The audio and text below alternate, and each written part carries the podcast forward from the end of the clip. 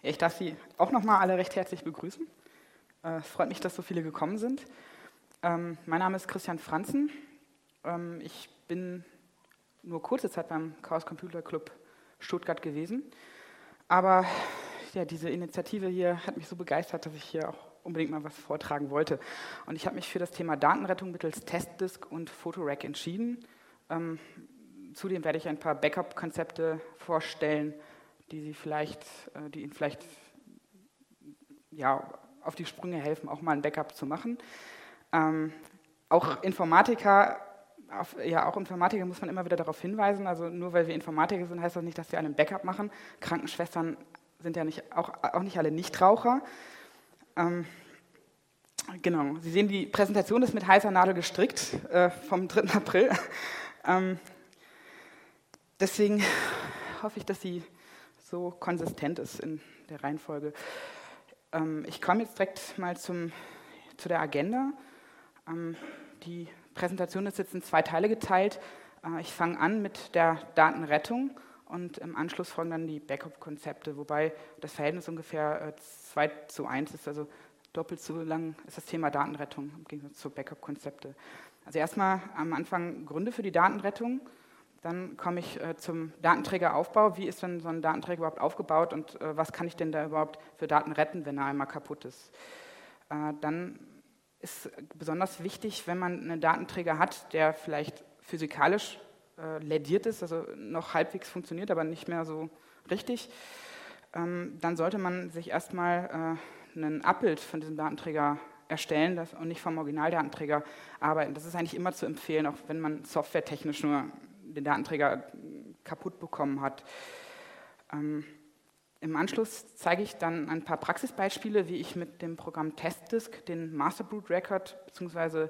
das Dateisystem wiederherstellen kann, wie ich mit dem Programm TestDisk gelöschte Dateien wiederherstellen kann äh, und wenn das alles gar nicht mehr hilft, hilft wie ich mit dem Programm Photorack äh, auf dem Rohdatenträger nach, also mit Hilfe von Signaturen nach Informationen suchen kann. Ähm, also letztes ist besonders wichtig auch für Digitalkameras. Also wer das Problem schon mal hatte, dass er seine Speicherkarte aus der Digitalkamera oder aus dem Handy geholt hat und im äh, PC war dann plötzlich äh, nichts mehr vorhanden.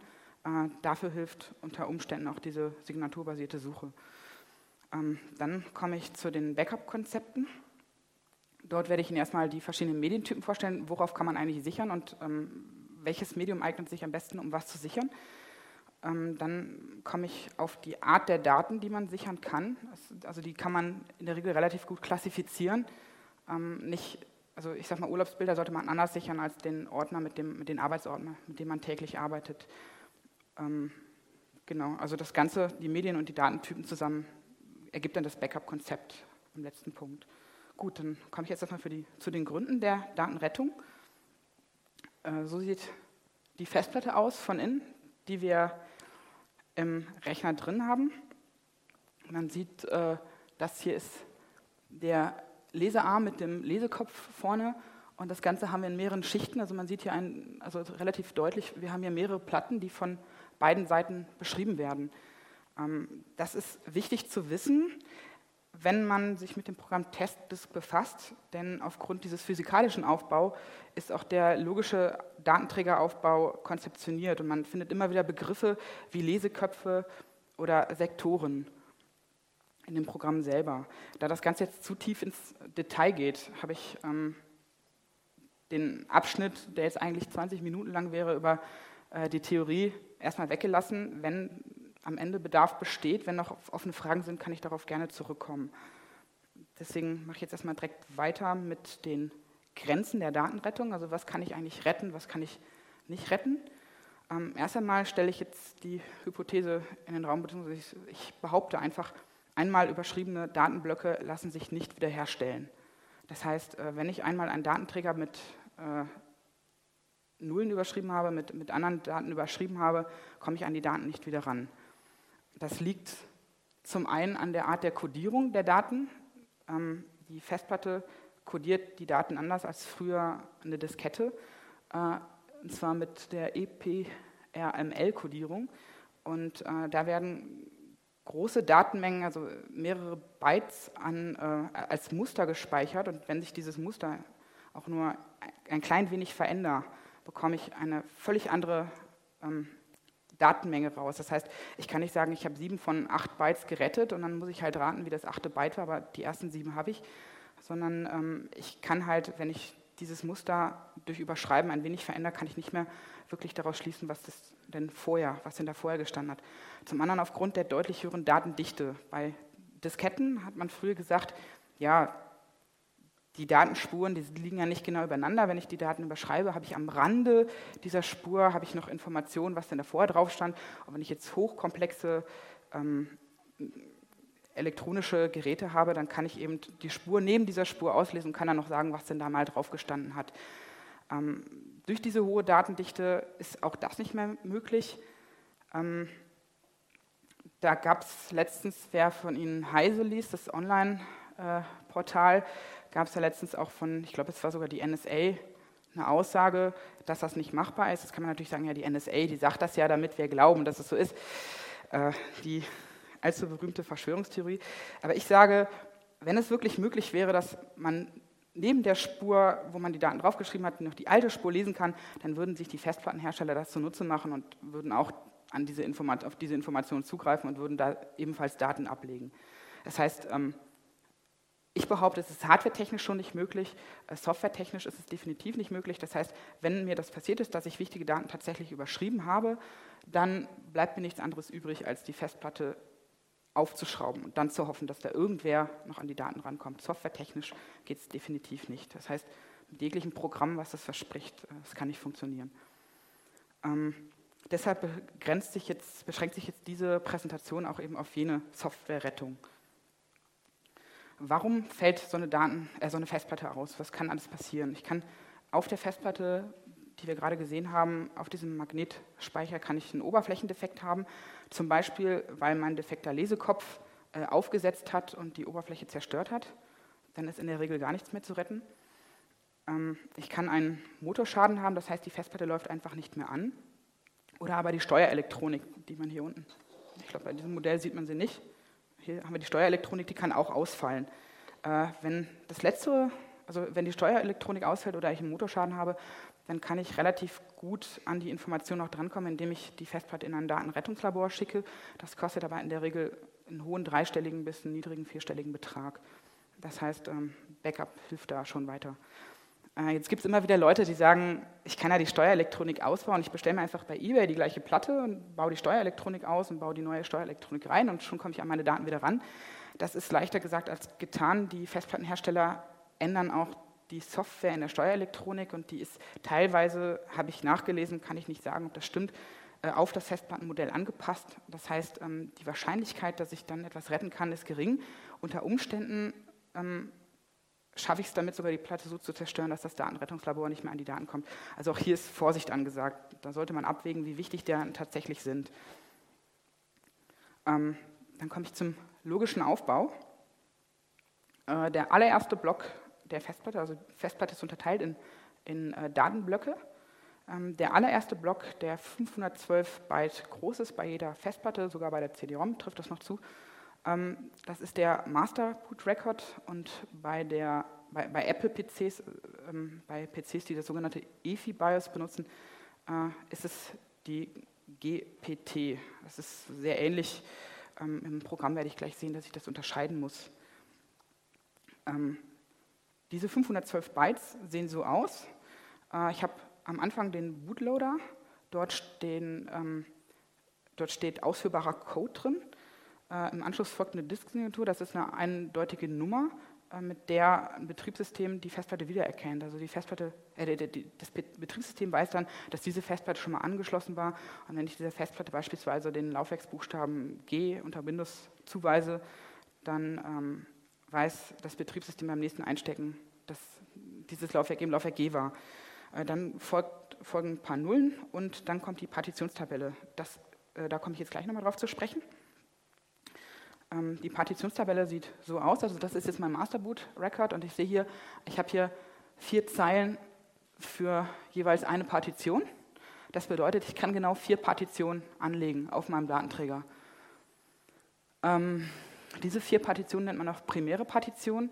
Ich kann genau eine dieser Partitionen kann ich als erweiterte Partition äh, definieren und in die erweiterte Partition, die verhält sich dann wie eine neue Festplatte. Dort kann ich beliebig viele weitere Partitionen ablegen. Das ist dann nicht auf vier beschränkt. Ähm, da, so sieht einer dieser Einträge aus, also einer dieser farbigen Einträge, die wir hier gesehen haben. Äh, da steht Folgendes drin. Ähm, ich habe, also wichtig ist der Typ der Partition.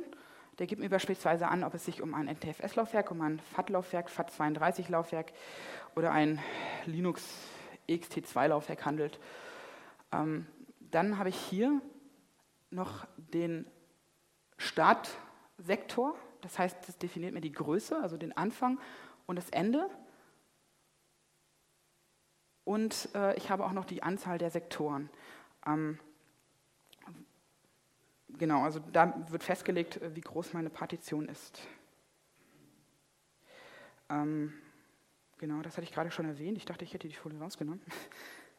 ähm, ja, dann, was man noch wissen muss beim Wiederherstellen, ähm, die, der Partitionsbeginn, der kann normalerweise nur an einer sogenannten Zylindergrenze passieren. Ähm, in der Regel habe ich ca. 8000 Zylinder meiner Festplatte. Das heißt, es gibt 8000 Möglichkeiten, wo eine Partition anfangen kann. Das ist deswegen interessant, wenn ich jetzt den Masterbook Record verloren habe und möchte jetzt das System danach suchen lassen, wo denn meine Partitionen sind, dann muss ich nicht die gesamte Festplatte lesen, sondern es reicht aus, wenn ich an den Zylindergrenzen suche, ob hier eine Partition anfängt. Und wenn ich dann eine gefunden habe, weiß ich ja direkt, wo die nächste anfängt. Insofern ähm, spart das eine ganze Menge Zeit beim Wiederherstellen einer Partition. Und das Ganze hat sich unter Vista geändert, denn seit Vista gibt es diesen Partitionsbeginn ab der Megabyte-Grenze. Und wenn ich später eine Partition wiederherstellen will, kann das dazu führen, dass ich diese Partition, die ich unter Vista erstellt habe, eben nicht wiederfinde. Dann, da ich die ganze Präsentation jetzt hier unter Linux halte, äh, folgt jetzt hier noch eine Erklärung, damit Sie auch wissen, wovon ich rede. Ähm, unter Linux werden Festplatten als äh, Datei angesprochen. Diese Datei liegt in dem Ordner dev und ich habe äh, entweder die, äh, die Datei HDA oder HDB als erste respektive zweite IDE-Disk.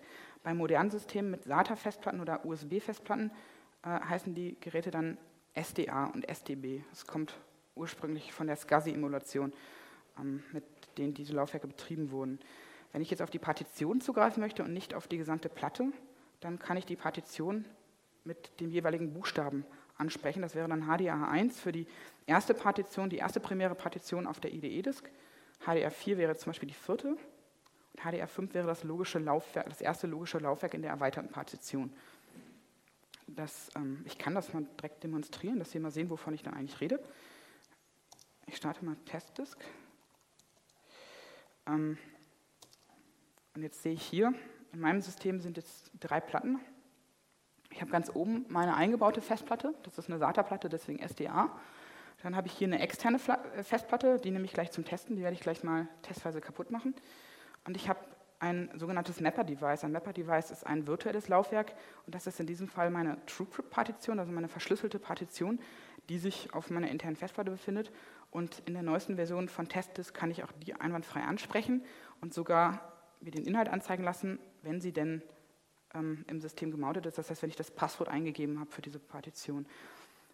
Ähm, da sollte ich jetzt sehen, genau, hier ist eine FAT32, ein FAT32-Partition ist hier drauf, die ich also unter Windows auch ansprechen kann. Ja, so, dann hatte ich gesagt, auf jeden Fall, wenn ich mit ähm, Medien arbeite, soll ich das, sollte ich davon vorher eine Sicherheitskopie machen. Denn wenn ich dieses Medium versehentlich zerstöre, weil ich falsche Angaben gemacht habe bei der Wiederherstellung zum Beispiel, äh, dann kann ich jederzeit ein neues Image davon ziehen. Ähm, beziehungsweise wenn die Festplatte hardwaretechnisch kurz vorm Ausfall steht, äh, ist es natürlich clever, sich vorhin ein Abbild davon zu machen. Ähm, das Ganze kann ich jetzt mal machen, das kann ich jetzt mal live zeigen. Habe ich hier was vorbereitet.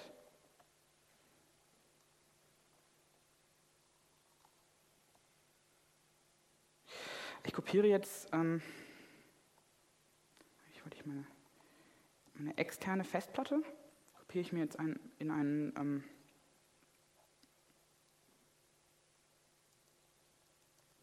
in eine Datei rein und breche dann einfach irgendwann ab, weil ich nicht die gesamte Festplatte kopieren möchte.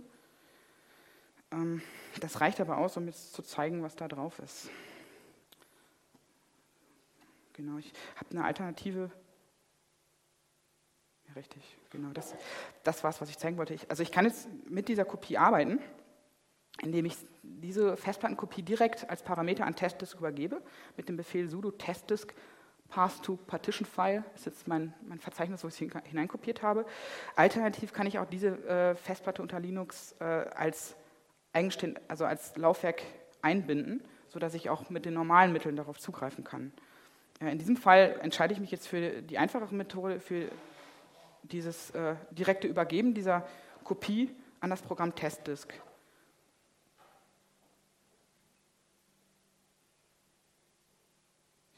Ähm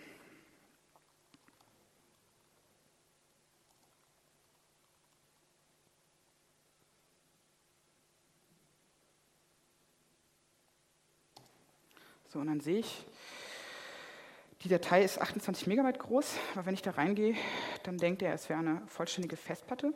Und ich sehe auch, äh, dass ich hier meine FAT32-Partition, die ich hier drauf habe, finde. Ähm,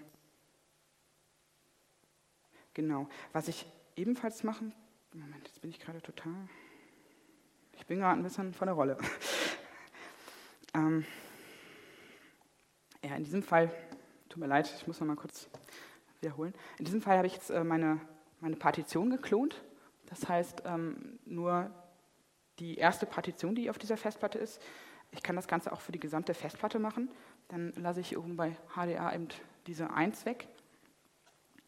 Und ähm, wenn ich, also auch die kann ich, wie ich es gerade getan habe, dem Programm Test übergeben. Ähm, Alternativ kann ich mir äh, diese Partition mit Linux-Bordmitteln anschauen.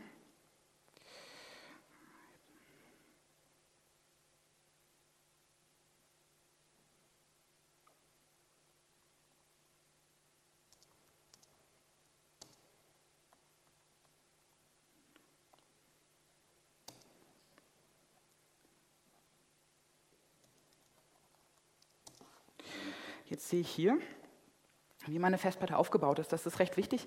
Wenn ich den Master Boot Record verloren habe, ähm, weil ich ihn überschrieben habe oder weil Windows mir den sogar entfernt hat oder weil ich versucht habe, Linux zu installieren und Linux überschreibt den, äh, dann sehe ich hier die Eigenheiten der Festplatte. Und zwar sehe ich hier die Sektorgröße äh, in Höhe, äh, also die Sektorgröße ist in der Regel immer 512 Bytes. Ähm, und ich sehe hier auch relativ deutlich, ähm, dass die erste Partition erst äh, am ersten Zylinder anfängt. Das heißt, äh, 63 Sektoren werden überschrieben.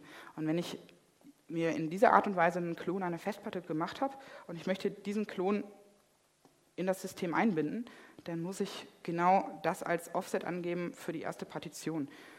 Wenn ich den Mount-Befehl eintippe, erstmal muss ich die Parameter übergeben für das, also für Read-Only. Ich möchte das natürlich nur lesend äh, einbinden. Ich möchte das als Loop-Device einbinden, das heißt, es ist kein tatsächliches Gerät, sondern nur eine Gerätedatei.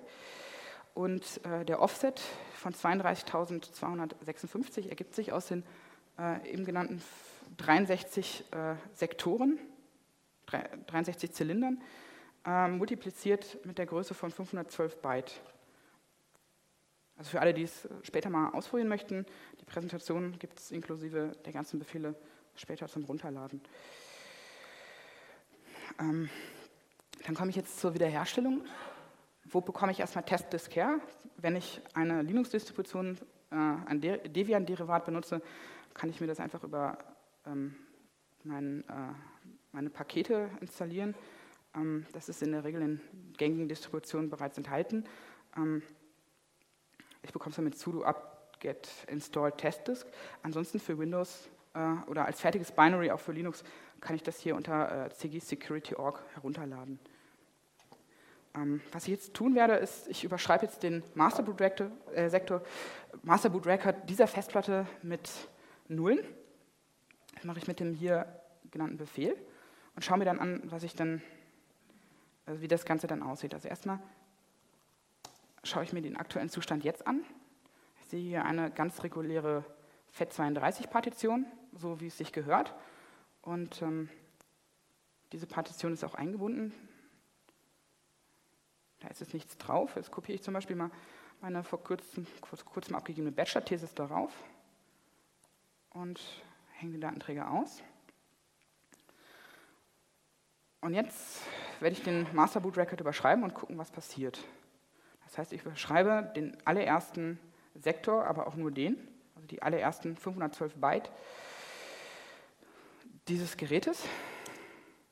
Jetzt sagt er 512 Byte kopiert. So, und jetzt ziehe ich das Gerät raus, stecke es wieder rein und jetzt sollte gar nichts passieren, denn ich hatte hier Konsole. Ja, es braucht ein bisschen.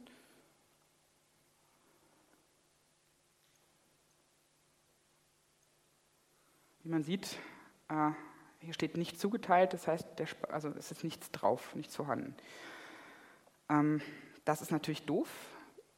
Wenn ich an die Daten wieder rankommen will, muss ich mir diesen Master Boot Record eben wieder herstellen. Jetzt haben wir gehört, dass in diesem Master Boot Record nichts anderes drinsteht als meine Partition. Das heißt, das Einzige, was jetzt zu tun ist, ist, äh, dass ich mein System, also Testdisk in diesem Fall, äh, über die Platte schauen lasse und lasse ihn nach Partition suchen. Das heißt, er schaut an jeder Zylindergrenze, bei Vista auch an die, jeder Megabyte-Grenze, fängt hier eine Partition an oder nicht. Und wenn er dann eine Partition gefunden hat, dann sieht er aufgrund, äh, also dann, dann sieht er aufgrund des Dateisystems, wie groß diese Partition ist und sucht am Ende der Partition, ob eine neue Partition da ist.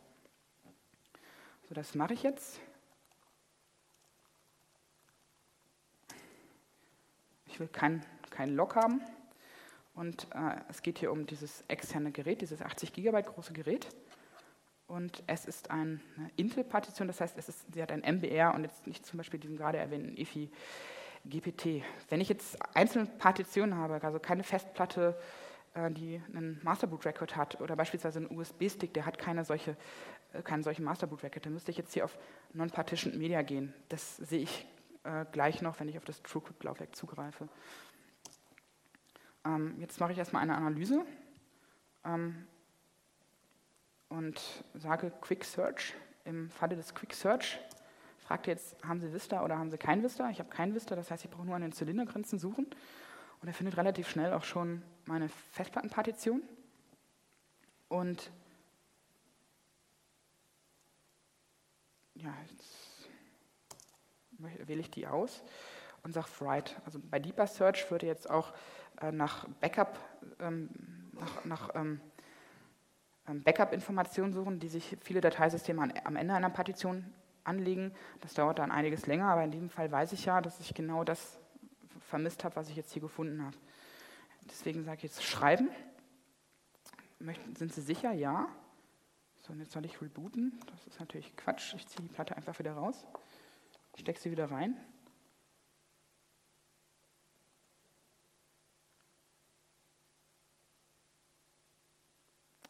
Dauert es immer bei dem Gerät ein bisschen länger.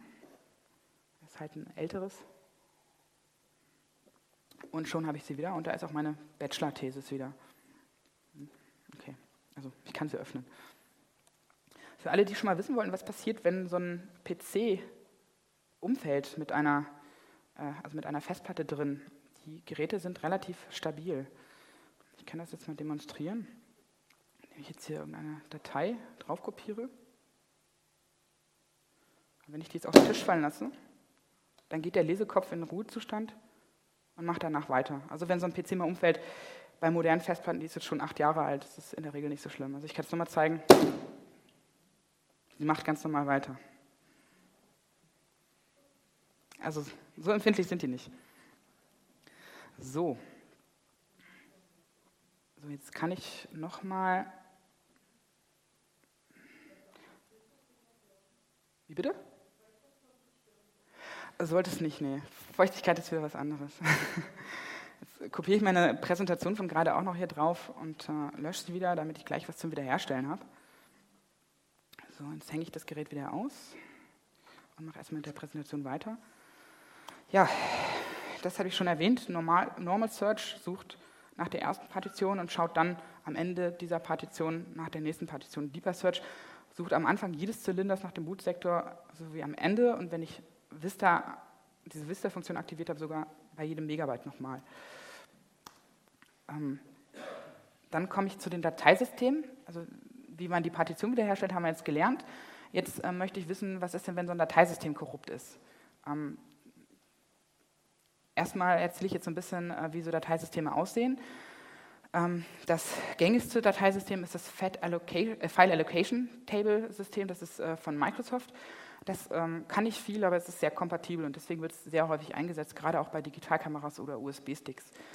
Ähm, das File Allocation Table System hat am Anfang jeder Partition einen Bootsektor. Dort steht etwas Binärcode drin, aber da finden sich auch Informationen über den FAT-Typen, also, also ob es jetzt FAT12, FAT16, FAT32 ist, da gibt es mehrere Versionen. Und äh, damit, falls ich diese, diesen, diese File Allocation Table äh, verliere, damit ich sie wiederherstellen kann, gibt es ähm, am Anfang des Systems eine File Allocation Table und am Ende des Dateisystems, also am Ende der Partition, wird nochmal eine Kopie davon abgelegt. Und äh, dieses File Allocation, diese File Allocation Table referenziert äh, eine verkettete Liste von Clustern mit Dateiinhalt. Was bedeutet das? Cluster sind erstmal aneinandergereihte Blöcke. Ähm, das FAT-System ist relativ alt und war ursprünglich nur konzipiert, mit sehr kleinen Dateisystemen umzugehen. Wenn ich jetzt eine große Festplatte habe, dann kann das äh, FAT-System diese äh, großen Festplatten nicht verwalten, weil es einfach nicht genügend, genügend äh, Informationen speichern kann, um jeden, jede einzelne 512 Byte, also jede, jeden Block anzusprechen. Also gliedert es einfach mehrere Blöcke zu einem zusammen, zu einem sogenannten Cluster und spricht ein Cluster an. Ein Cluster hat dann den Nachteil, wenn ich eine sehr kleine Datei habe, dann wird ein voller Cluster belegt. Und je nachdem, wie groß der ist, entsteht halt bei vielen kleinen Dateien eine große Platzverschwendung. Ähm, die, die äh, FAT, die äh, referenziert nur den allerersten Cluster und von dort wird dann weiter referenziert auf den nächsten Cluster. Das äh, ist problematisch, wenn inmitten eines Schreibvorganges abgebrochen wird, denn dann habe ich, also wenn ich, wenn ich äh, eine Datei gerade bearbeite und es wird gerade in der Mitte der Datei geschrieben und währenddessen stürzt der Rechner ab und diese Referenz zum nächsten Cluster stimmt nicht mehr, dann komme ich nie wieder, also weiß, kommt der Computer nie wieder darauf, äh, wo denn dieses, diese Kette an Clustern weitergeht und dann wird es sehr schwierig, ähm, den Rest zu finden. Äh, als Verbesserung wurde von Microsoft dann das New Technology File System entwickelt, NTFS. Das besitzt eine Datei, die Master File Table, in der ähnlich wie in der FAT diese Informationen gespeichert werden. Es gibt von der Master File Table keine Kopie. Dafür gibt es ein Journaling, das heißt, es wird gespeichert, was verändert wurde.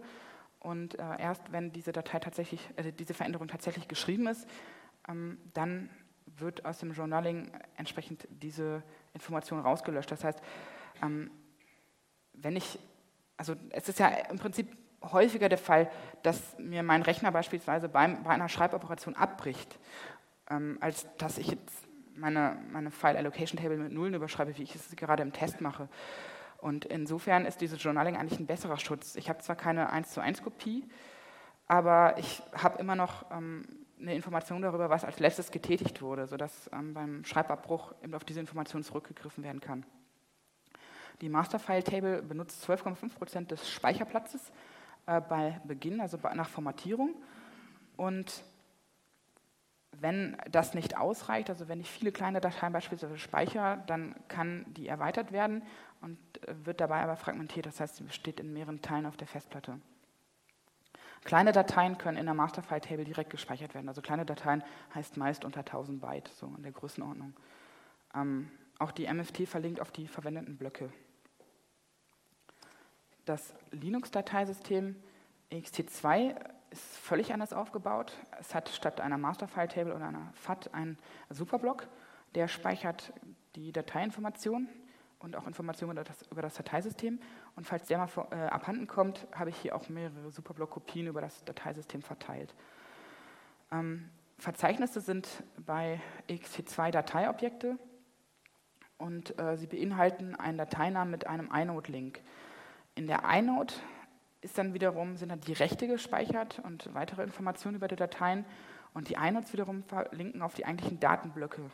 Und äh, die iNodes selbst speichern Metainformationen. Ähm, das ist auch wichtig, wenn ich später mit Photorec arbeite, denn Photorec ist ja, wie ich schon erwähnt hatte, ein signaturbasiertes Verfahren. Das heißt, es äh, liest den Rohdatenstrom aus und sucht in diesem Rohdatenstrom nach Sachen, die es kennt. Also beispielsweise nach Informationen, wie typischerweise ein Bild anfängt oder eine PowerPoint-Präsentation anfängt.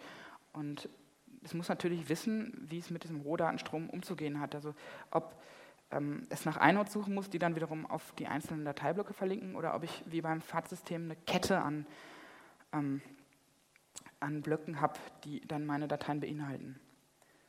Ähm, ich komme jetzt mal zu einem Beispiel, wie ich dieses File Allocation Table System, was ja sehr häufig eigentlich zum Einsatz kommt bei Austauschmedien, die ja, also die ja in der Regel häufiger kaputt gehen, ähm, wie ich dort ähm, mit der äh, FAT-Kopie am Ende des Datenträgers sowie äh, mit der Bootsektor-Kopie, die befindet sich in Sektor 6, wie ich die äh, zurückspielen kann. Ähm, und wenn diese Kopien nicht vorhanden sind, dann wird Testdisk eine Plausibilitätsprüfung machen und wird eben auch den Rohdatenstrom sich anschauen und schauen, äh, wie sind denn die Standardwerte, wie sieht denn das Dateisystem wahrscheinlich aus. Das werde ich jetzt hier nicht tun, weil die Suche danach sehr, sehr lange dauert. Ähm, zuallererst, Moment. genau, ich zerstöre jetzt erstmal meinen Bootsektor mein File Allocation Table System. Ähm, den Bootsektor zerstöre ich, indem ich hier auch wieder Nullen, Nullen, also aus dem Null-Device über meine erste Partition kopiere. Also äh, die, die erste Partition, da befindet sich am Anfang eben jener Bootsektor und der ist, äh, also ab, ab, Sektor 6, ab dem sechsten Sektor fängt die Kopie davon an, deswegen überschreibe ich die ersten fünf mit Nullen und im Anschluss zerstöre ich mein File Allocation Table System, indem ich einfach 1000 Sektoren äh, ab dem zehnten Sektor mit Nullen überschreibe. Das werde ich jetzt tun. Probiert das besten nicht zu Hause aus.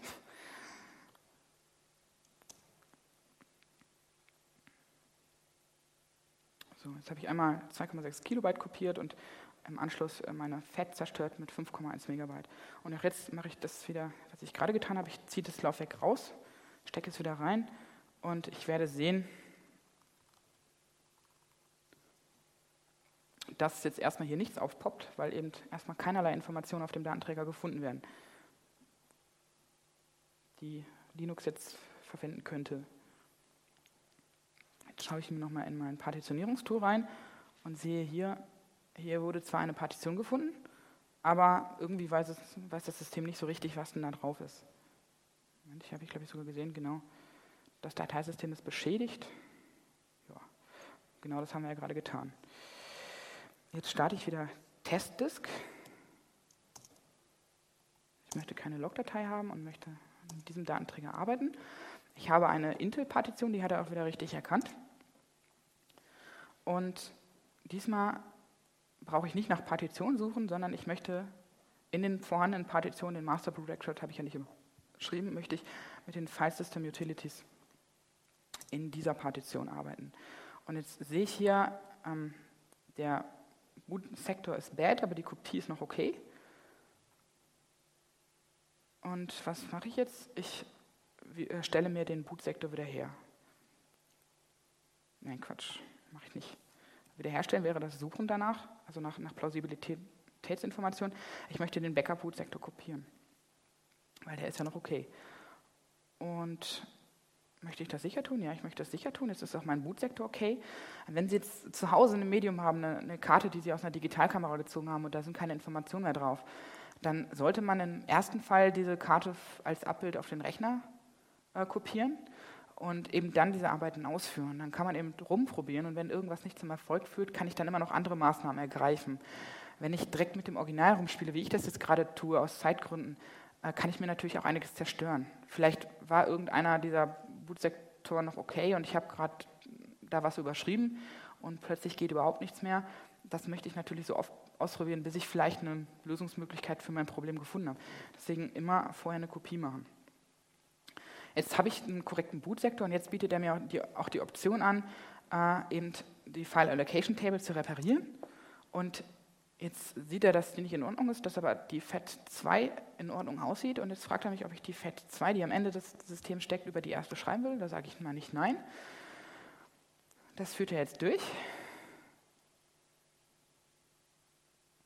So, und jetzt kann ich hier mal testweise die Dateien anzeigen lassen. Da sehe ich, da ist meine Bachelor-Thesis und meine Datenrettung. Die zeigt er mir praktischerweise an, obwohl ich sie ja eigentlich gerade schon gelöscht hatte. Ich gehe jetzt aus dem Programm raus,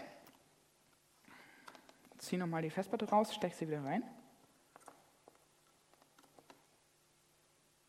Und jetzt sollte sie wieder aufpoppen.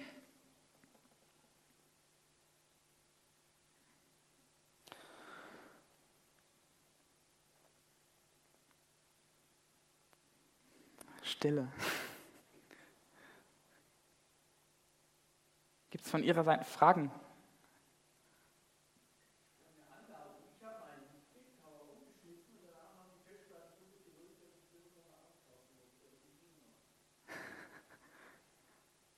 Okay.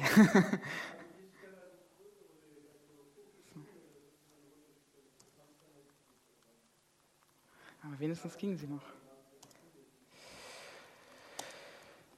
Ja, was ich jetzt merke, ist, äh, sie wird nicht automatisch gestartet, aber sie ist da und scheint zu funktionieren. Die Erfahrung habe ich, glaube ich, beim Testen schon mal gemacht. Ähm, also man merkt hier relativ deutlich, irgendwie ist hier noch was im Argen. Also sie funktioniert zwar und ich komme auch an meine Daten dran, aber ich sollte dann doch schauen, dass ich mir erstmal ein Backup mache und das System dann nach komplett repariere. Jetzt muss ich das mal manuell, muss ich das ins System einbinden.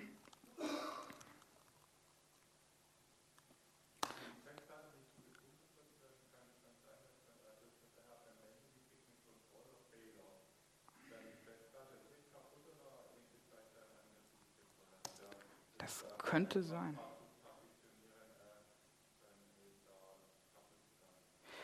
Ähm, also ich sage mal, wenn sie schon einen Ausfall hat, heißt es ja, spricht das in der Regel dafür, dass sie schon irgendeinen Defekt hat, wo auch immer der liegt. Äh, vielleicht ein Sektor, der nur jedes zweite Mal korrekt beschrieben wird, weil er schon oft benutzt wurde. Ähm, in dem Fall hier, wenn ich mir anzeigen lasse, was das System so über meine Platte sagt, sagt, meldet er mir keinen Fehler. In dem Fall ist es ein reines Softwareproblem. Ähm, wenn Sie bei sich die Daten gerettet haben und danach das System einwandfrei formatieren, sollte es wieder funktionieren. Wenn es auch dann nicht geht, würde ich die Festplatte lieber entsorgen. Also gerade wenn ich einen Controller-Fehler gemeldet bekomme, ist das eigentlich ein deutliches Zeichen dafür, dass da was im Argen ist. Ähm, kommen Sie denn an, also die Daten haben Sie noch oder? Okay. also wahrscheinlich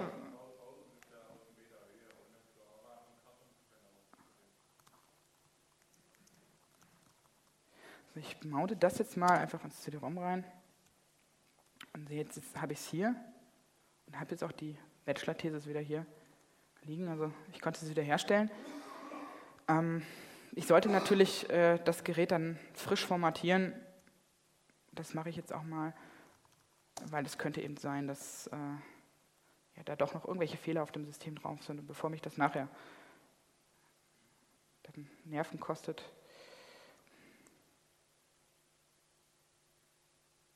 werde ich jetzt das System mal neu formatieren.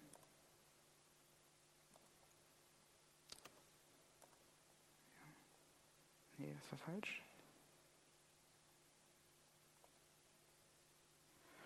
Ein 32-System möchte ich haben. Okay.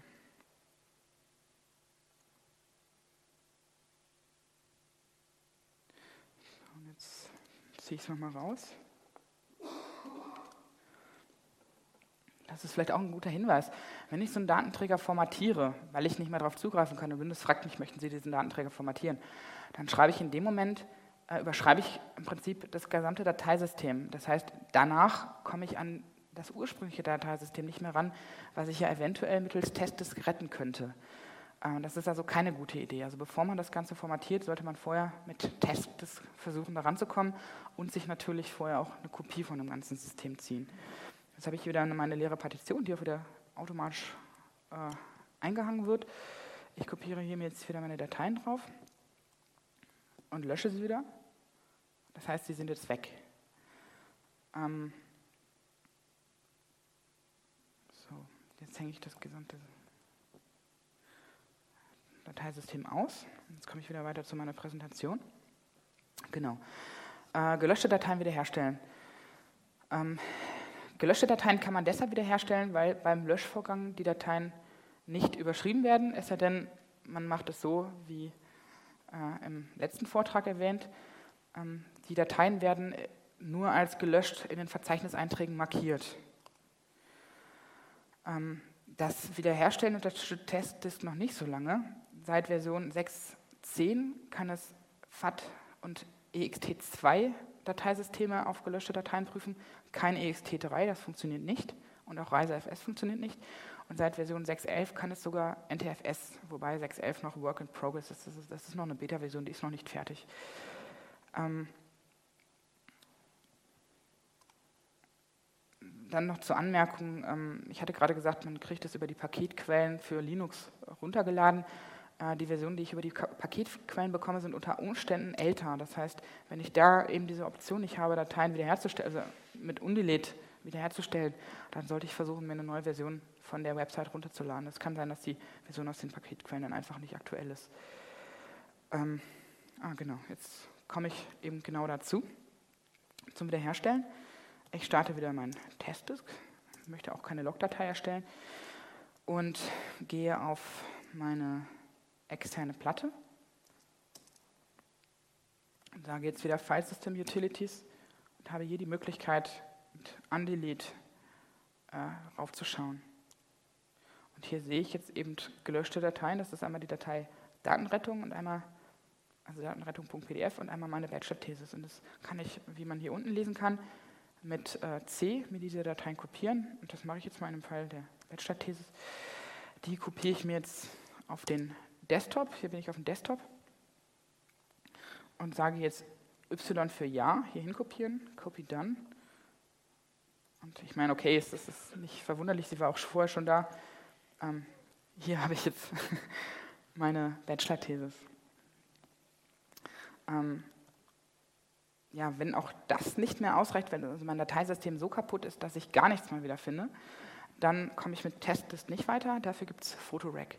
Photorec sucht nach äh, Signaturen bekannter Dateiformate, wobei ich auswählen kann, welche Signaturen ich unterstützen möchte. Wenn ich jetzt nur äh, Bilder haben möchte, weil ich beispielsweise im Urlaub war und meine Digitalkamerafotos nicht mehr lesbar sind, äh, dann kann ich alle anderen Signaturen äh, entfernen. Das ist deshalb wichtig, weil erstens ähm, wird Photorec alles kopieren, was es findet, was irgendwie nach Datei aussieht. Das heißt, ich brauche am Zieldatenträger viel Platz. Und wenn ich den nicht habe, dann suche ich eben nur nach genau dem, was ich, was ich vermisse. Und zweitens geht es auch deutlich schneller, wenn ich ähm, bestimmte Dateien nicht suchen lasse. Der Killer für diese Applikation ist Fragmentierung. Das heißt, wenn Daten nicht an einem Stück auf dem Datenträger liegen, sondern weil der Datenträger mehrfach vollbeschrieben wurde und danach wieder Teile gelöscht wurden und dann wieder vollbeschrieben wurde, äh, dann hängen die Dateien, liegen die Dateien auf dem Datenträger nicht mehr in einem Stück, sondern verteilt über die Platte. Und da ich ja in diesem Fall keine File Allocation Table oder ein ähnliches Dateisystem zur Verfügung habe, wo ich nachschauen kann, ähm, wo denn meine Dateien weitergehen, habe ich eben äh, ein großes Problem, wenn diese Dateien nicht am Stück lagen. Ähm, die gefundenen Dateien sollte man in jedem Fall, ich erwähne das extra, weil ich weiß, dass andere Leute es teilweise eben falsch machen, auf jeden Fall auf einem anderen Datenträger abspeichern. Das heißt, wenn ich ähm, Dateien auf meinem Datenträger vermisse und ähm, lass nach Dateien suchen. Und die Datei lag jetzt vielleicht am Ende des Datenträgers und ähm, ich lasse jetzt alles abspeichern, was irgendwie nach einer sinnvoll verwendbaren Datei aussieht, dann habe ich mir zielsicher diese Datei, die am Ende des Datenträgers liegt, äh, überschrieben, bis ich dann am Ende des Datenträgers beim Suchen angekommen bin. Ähm, Photorec kann bedingt Fragmentierung korrigieren, das dauert allerdings sehr, sehr lange. Ähm, dann versucht er halt herauszufinden, äh, welches, also welche Datei, also wo die Datei weitergeht. Ähm, das Photorec ist verfügbar für Windows, also kann mit Windows- und Linux-Dateisystemen umgehen. Ähm, also hier kann ich auch auf ext3 oder ReiseFS-Dateisystem suchen.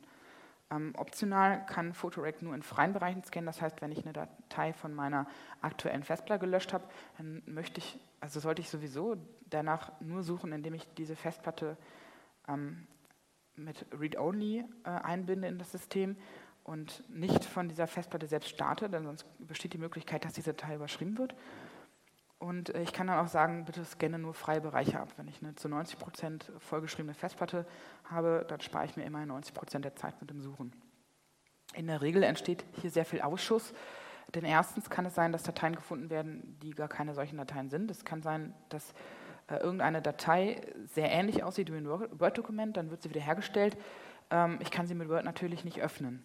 Ähm, da habe ich schon leidliche Erfahrungen mit ähm, einem Kunden von mir gemacht, der gesagt hat, oh, ich habe hier ganz viel Ausschuss und ich kann ja 90 Prozent meiner Dateien gar nicht mehr öffnen. Ja, sicher, es waren ja auch nie Word-Dateien gewesen, sie sehen nur zufällig sehr ähnlich aus.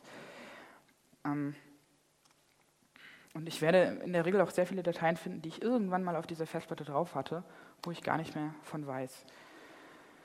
Äh, genau, das werde ich jetzt auch tun. Ich werde mal wieder, diesmal nicht Testbliss starten, sondern Photorec und sage jetzt, greife jetzt wieder auf die äh, externe Festplatte zu. Auch hier kann ich wieder sagen, es ist eine Intel-Partition, wobei das relativ egal ist, wenn ich das nicht sage, dann sieht er das Ganze halt als Rohdatenträger und geht die Partitionstabelle auch noch ab. Da wird er dann in der Regel nichts Sinnvolles finden. Ähm, hier kann ich jetzt sagen, es ist entweder ein FAT-NTFS-Dateisystem, ReiseFS-Dateisystem oder eben ein XT2, 3 oder 4 Dateisystem. Das muss ich ihm deshalb sagen, weil diese Dateisysteme eben sehr anders aufgebaut sind, damit er weiß, ähm, wie er mit den Rohdaten umgehen muss, die er jetzt gleich kriegt. Und jetzt sage ich, also ist in diesem Fall, da die Festplatte ohnehin leer ist, egal, ob ich sage den gesamten Datenträger oder nur den freien Bereich. Ich sage jetzt den freien Bereich. Wo möchte ich es gespeichert haben? Auf meinem Desktop. Also ich jetzt Y für auf dem Desktop speichern.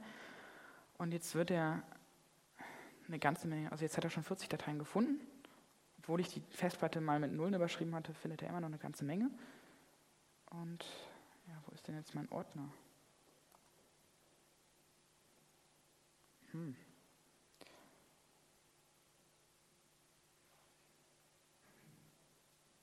Eigentlich sollte jetzt hier auf dem Desktop ein Ordner erscheinen, in dem die Daten abgelegt sind.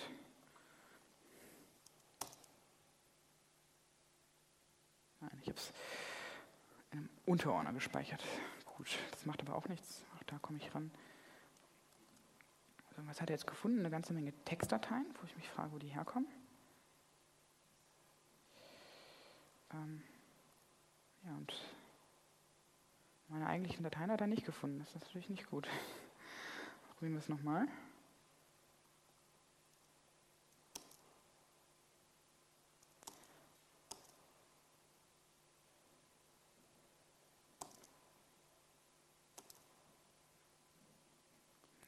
ist alles richtig.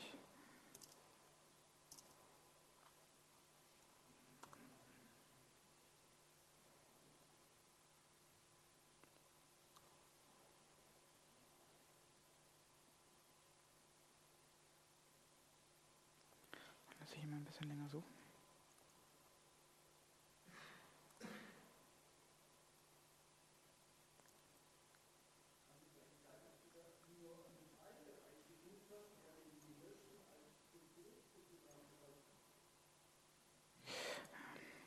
Ich suche mal im kompletten Ordner. Mal schauen, was er dann sagt. Ja, ich habe ja so viele Versuche, wie ich möchte. Das ist das Schöne daran.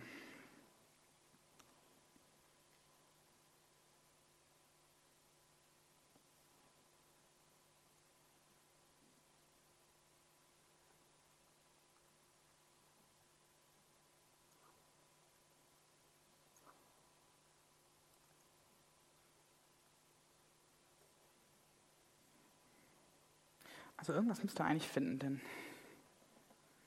die Dateien waren ja da drauf. Ah, da sind sie. Jetzt hat es funktioniert. Super. ja, da habe ich sie.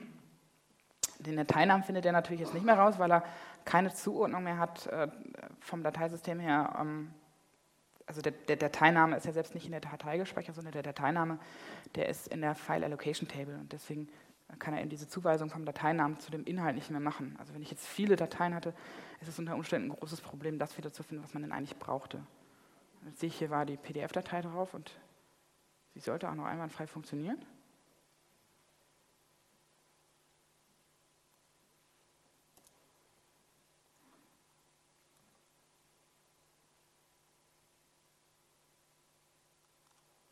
Genau, das ist eine Version von gestern. Nee, gar nicht, das ist von heute.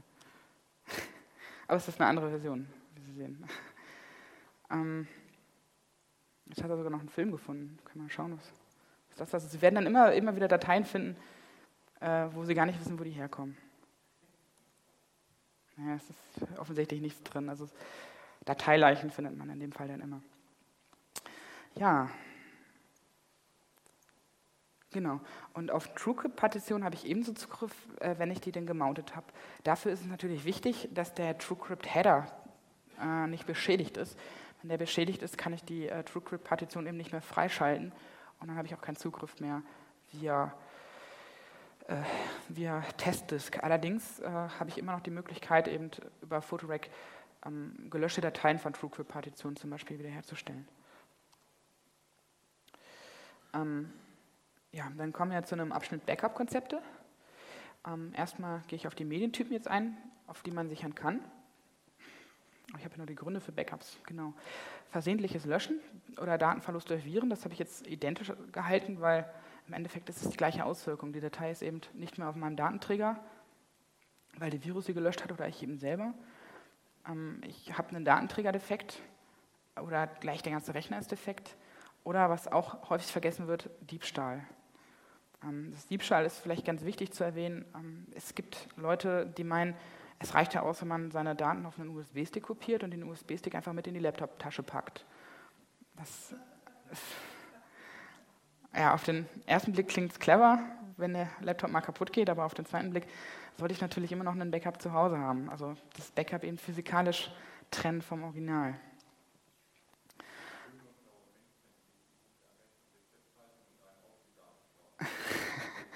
Das ist wieder was anderes. Sie kopieren die ja nur, die klauen ja nicht. Das tun sie auch.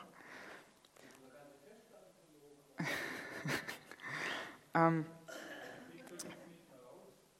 ja, was, was wichtig ist, ich muss mein Backup regelmäßig testen. Ähm, auch das wird gerne vergessen. Ich erinnere mich da an einen Firmenfall. Ich wollte meinen Nachfolger, ich hatte bei meinem Arbeitgeber gekündigt und wollte meinem Nachfolger erklären, wie unser Backup-System funktioniert und habe dann glücklicherweise eine unwichtige Datei gelöscht. Und unser Fileserver in der Firma wurde regelmäßig äh, über das Netzwerk ähm, auf einen Master-Server mit Bandlaufwerk gesichert und äh, durch neue Firewall-Regeln funktionierte das nicht mehr. Das hat aber von dem Backup-Team keiner gemerkt, sodass ich die Datei nie wieder be bekommen habe. Ähm, also das ist halt recht wichtig, also das Backup regelmäßig testen. Auch so ein Brenner, wenn er älter ist, kann mal defekte CDs produzieren, ohne dass er das meldet. Also wenn Sie ähm, Dateien auf CD brennen, sollten Sie regelmäßig eben schauen, ob die äh, Dateien da auch wirklich drauf sind. Ähm, das Backup sollte getrennt vom Rechner aufbewahrt werden, wie ich schon gerade äh, erwähnt habe mit dem USB-Stick. Ähm, es sollte möglichst eine One-Click-Lösung sein, also äh, möglichst wenig Aufwand, um dieses Backup eben ähm, durchzuführen.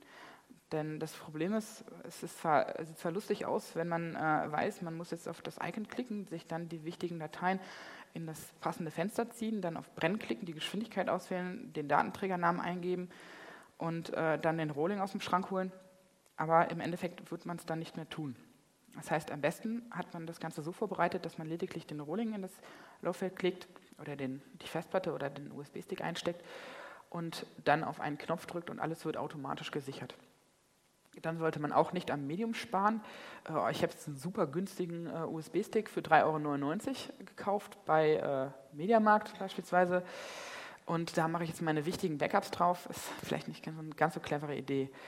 Und ich sollte auch auf jeden Fall sowas wie ein Großvater-Vater-Sohn-Konzept haben. Das heißt, ich habe mehrere Medien und ähm, werde, also zerstöre den ersten Medium oder überschreibe das erste Medium erst dann, wenn ich ein zweites oder drittes Medium angelegt habe. Ähm, was häufig falsch gemacht wird, ist, ähm, ja, ich habe hier eine externe Festplatte und da habe ich jetzt äh, meine ganzen Dateien drauf und jetzt stecke ich die Festplatte ein und ziehe mir die Dateien rüber oder lasse, das per, lasse sie per Skript rüber kopieren. und alle Dateien überschreiben. Dann habe ich natürlich Pech, wenn in dem Fall entweder meine externe Festplatte ausfällt oder mein Laptop ausfällt oder sogar gar beide ausfallen, weil ich äh, einen Stromschlag bekomme, weil ein Blitz irgendwo einschlägt oder was. Ähm, dann habe ich natürlich in dem Fall beide ähm, Dateien kaputt.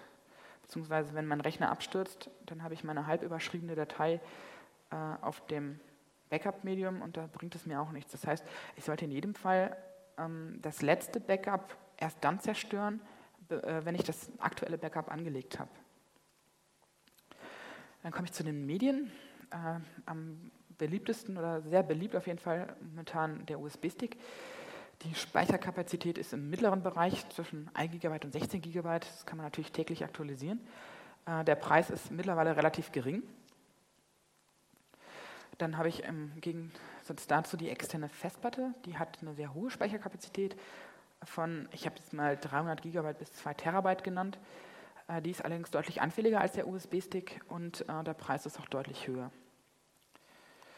Dann gibt es noch die klassischen Worm-Medien, die haben in der Regel eine sehr geringe Speicherkapazität von 0,7 GB, also 700 Megabyte bis 8 GB. Es gibt natürlich auch Blu-ray-Disc und ich habe sogar gesehen, die sind mittlerweile relativ erschwinglich. Für 3 Euro kann man da 25 GB erwerben. Da sie relativ gering verbreitet sind, habe ich sie hier jetzt noch nicht mit aufgeführt. Ähm, Word-Medien haben Vorteile. Sie haben nämlich einen Überschreibschutz. Das heißt, ich kann nicht versehentlich oder einen Virus beim Einstecken, kann mir nicht meine Daten von meinem Backup-Medium wieder überschreiben. Dafür kann ich allerdings kein differenzielles Backup machen. Das heißt, ähm, ich habe ein großes Problem, wenn ich nur Unterschied, Unterschiede sichern will. Das unterstützen zwar einige Brennprogramme, aber in der Regel ist es sehr kompliziert handelbar nur. Ähm, ich kann meine Medien auch nicht mehrfach nutzen. Zwar gibt es äh, überschreibbare äh, CD- und DVD-Rohlinge, allerdings ähm, sind die relativ wenig im Einsatz. Dafür haben sie einen recht geringen Preis. Was vielleicht noch ein, als, als, Tipp ist für den USB-Stick, ähm, der USB-Stick, mir ist es schon mehrfach passiert, äh, der kann relativ leicht abbrechen. Wenn ich beispielsweise an den USB-Port komme äh, und es mir passiert, dass ich eben diesen USB-Schlitz hier abbreche, dann ähm, komme ich an meine Daten nicht mehr ran. Wenn ich jetzt einen Konverter benutze, der, also so, es gibt so kompakte Cardreader, die besitzen einen Slot für Memory Sticks, für SD-Speicherkarten. Und wenn ich dort mal versehentlich äh, dieses Gerät abbreche, dann kann ich eben die Karte dennoch, also trotzdem noch lesen, ähm, weil eben der Controller nicht auf, der, auf dem Gerät selber steckt. Das ist vielleicht ein ganz guter Tipp für alle, die recht schlampig mit ihren USB-Sticks umgehen. Also mir ist es auch schon passiert. Das ist dann immer hilfreich, wenn man eben eine Speicherkarte hat. Ähm, dann unterteile ich jetzt die Daten in verschiedene Datenklassen. Ähm, es gibt zum einen Mediadateien, das wären zum Beispiel Bilder, Videos oder Musik. Alles natürlich nur legale Dateien. Illegale Dateien habe ich ja ohnehin nicht. Ähm, die Dateien sind klassisch relativ groß, selbst Bilder sind mittlerweile bei heutigen Digitalkameras mehrere Megabyte groß. Ich habe in der Regel keine nachträgliche Änderung der Inhalte. Das heißt, einmal erstellt bleiben diese Dateien immer gleich. Dafür füge ich neue Inhalte hinzu. Dann gibt es Arbeitsdateien, das sind Excel-Sheets, Textdateien, Briefe oder was mir sonst noch so einfällt. Die Dateien sind praktischerweise recht klein ich habe aber dafür eine sehr häufige Änderung und ich füge auch hier äh, neue Dateien hinzu. Und diese Dateien sollte ich definitiv trennen. Ich habe da tatsächlich schon Leute erlebt, die meinten, sie haben äh, eine Digitalkamera und machen häufig Fotos. Das sind dann Gigabyte bis Terabyte. Und sie haben so zwei, drei Excel-Sheets mit Arbeitszeiten, die sie auch verwalten. Die wollten jetzt aber diese beiden Dateien zusammensetzen, also zusammensichern. Das kann man machen, es ist aber sehr unklug, denn die Bilder will man in der Regel nicht jeden Tag aktuell sichern. Bei den Excel-Sheets, die man täglich pflegt, ist es aber in der Regel sehr hilfreich, das zu tun. Und ähm, auch das Medium, auf dem ich sichere, ist ähm, eigentlich typischerweise ein anderes. Dann komme ich jetzt eben zu dem Konzept, wie man in der Regel am besten verfährt. Mediateien, gerade wenn Sie eine chronologische Reihenfolge haben, wie beispielsweise Urlaubsfotos, kann ich super gut auf Worm-Medien brennen, denn ich mache einfach für jeden Urlaub äh, eine CD oder eine DVD voll und habe dann eben eine Sammlung von verschiedenen CDs oder DVDs. Äh, wenn ich jetzt Mediadateien habe, die ich in alphabetischer Reihenfolge archiviere, zum Beispiel ein Musikarchiv, wo dann äh, natürlich aber vielleicht äh, mir unbekanntes Lied noch, äh, okay, aber ist das ein schlechtes Beispiel, die bringen nichts Neues auf den Markt. Aber es gibt andere Artisten mit A, die bringen ein neues Lied auf den Markt und ich möchte das eben äh, äh, alphabetisch sortiert haben.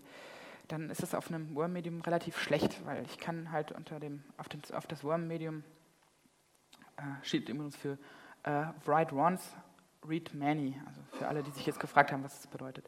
Da kann ich schlecht auf das, auf das erste dann noch ein Lied hinzufügen. Ähm, da bietet es sich besser an, das Ganze dann auf eine externe Festplatte zu synchronisieren und immer mal wieder einmal im Monat, einmal im Jahr, je nachdem, wie, wie häufig sich da was ändert, das Ganze zusätzlich dann auf ein Medium zu brennen. Ähm, Arbeitsdateien hingegen, die synchronisiere ich am besten auf einen USB-Stick, weil die sind in der Regel nicht so groß und auf einem USB-Stick habe ich da in der Regel genug Platz für. Und ähm, zusätzlich kann ich natürlich auch hier wöchentlich, monatlich eine Arbeitskopie auf mein Worm-Medium brennen, weil ein USB-Stick ist, wie schon erwähnt, ein bisschen anfälliger als so, ein, äh, als so eine gebrannte CD oder DVD. Ähm, problematisch wird es, wenn ich jetzt Dateien habe, die sich häufig ändern, aber dennoch sehr groß sind. Das, äh, also viele, viele dieser ähm, Dateien bieten dann meist automatisch, oder diese Programme bieten dann eine automatische Backup-Funktion. Wenn ich jetzt große Datenbank habe von Oracle, die bieten dann direkt die Funktion, dass ich diese ganze Datenbank sichere. Outlook beispielsweise ist jetzt hier ein sehr schlechtes Beispiel, ähm, also ein sehr negatives Beispiel. Ähm, man könnte jetzt mutmaßen, das sage ich, weil ich selber Linux nutze. Aber Outlook erstellt eine sehr, sehr große Datei und äh, mit jeder E-Mail, die ich empfange und auch wenn es nur Spam ist und ich sie danach direkt wieder lösche, ändert sich diese Datei. Ähm, hier sollte ich am besten die Outlook-Archivierungsfunktion anpassen an meine eigene Archivierung. Das heißt, wenn ich täglich meine E-Mails sichere, weil es wichtige Geschäft-E-Mails sind, dann sollte ich die Auto-Archivierung so einstellen, dass sie genau vor meinem Backup läuft und ähm, ich dann eben beispielsweise den Archivordner auf CD brenne und die Arbeitskopie synchronisiere oder äh, ich könnte zum Beispiel so, so einstellen, dass ich einmal wöchentlich nur meinen Archivordner auf ein Worm-Medium brenne und den aktuellen Arbeitsordner täglich mit einem USB-Stick synchronisiere, sodass der aktuelle Arbeitsordner dann äh, immer klein bleibt.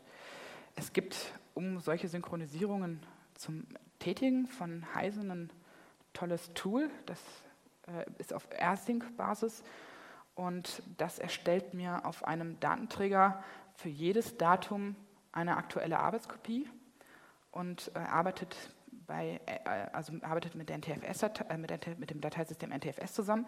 Das NTFS-Dateisystem bietet mir die Möglichkeit, auf einen Datenblock mehrere Dateien im Dateisystem zu referenzieren. Das bedeutet, ich habe dann tatsächlich jede, sich nicht also jede Datei, die sich nicht geändert hat, nur einmal physikalisch auf dem Datenträger. Sie taucht aber bei mir im Dateisystem mehrmals auf, ohne dass sie zusätzlichen Platz beansprucht. Ähm, das ist sehr praktisch, da es nämlich auch vor versehentlichem Löschen schützt. schützt.